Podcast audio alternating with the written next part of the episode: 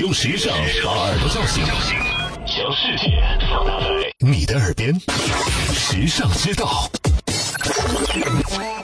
你知道拖延症其实是冲动的副产品吗？拖延症、强迫症、选择恐惧症，并称为时下最流行的三大病症。你们是不是也正深受其苦呢？不过你知道吗？令人闻风丧胆的拖延症，其实是冲动的副产品。虽然每个人做事都有拖延的时候，但是有些人更容易拖延，而且这些人更容易行事冲动、不经思考。研究显示，拖延和冲动这两种性格是会遗传的，而且他们跟追求成功和目标权衡的能力有密切的关系。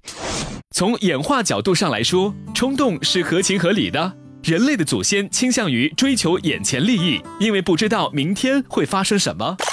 而拖延症是现代的产物，我们有太多要提前准备的远期目标，当不得已被冲动驱使追逐眼前利益时，很容易就放弃了那些远期目标，变得拖延了。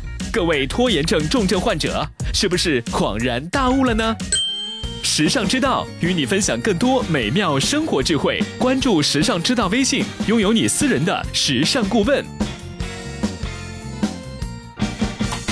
你认字，你读书，你用手机，你玩微信，你看微博，你知道这世界上好多事儿，但有些事儿，哼，只有时尚知道。时尚知道携手明星名人名主播，只为你说别人不知道的事儿。拿出手机搜索“时尚知道”微信公众号，拥有新鲜陪伴的时尚知道，每天都有收获，有惊喜。别忘了，考拉 FM、蜻蜓 FM、喜马拉雅和凤凰 FM 四大移动客户端也能收听时尚知道。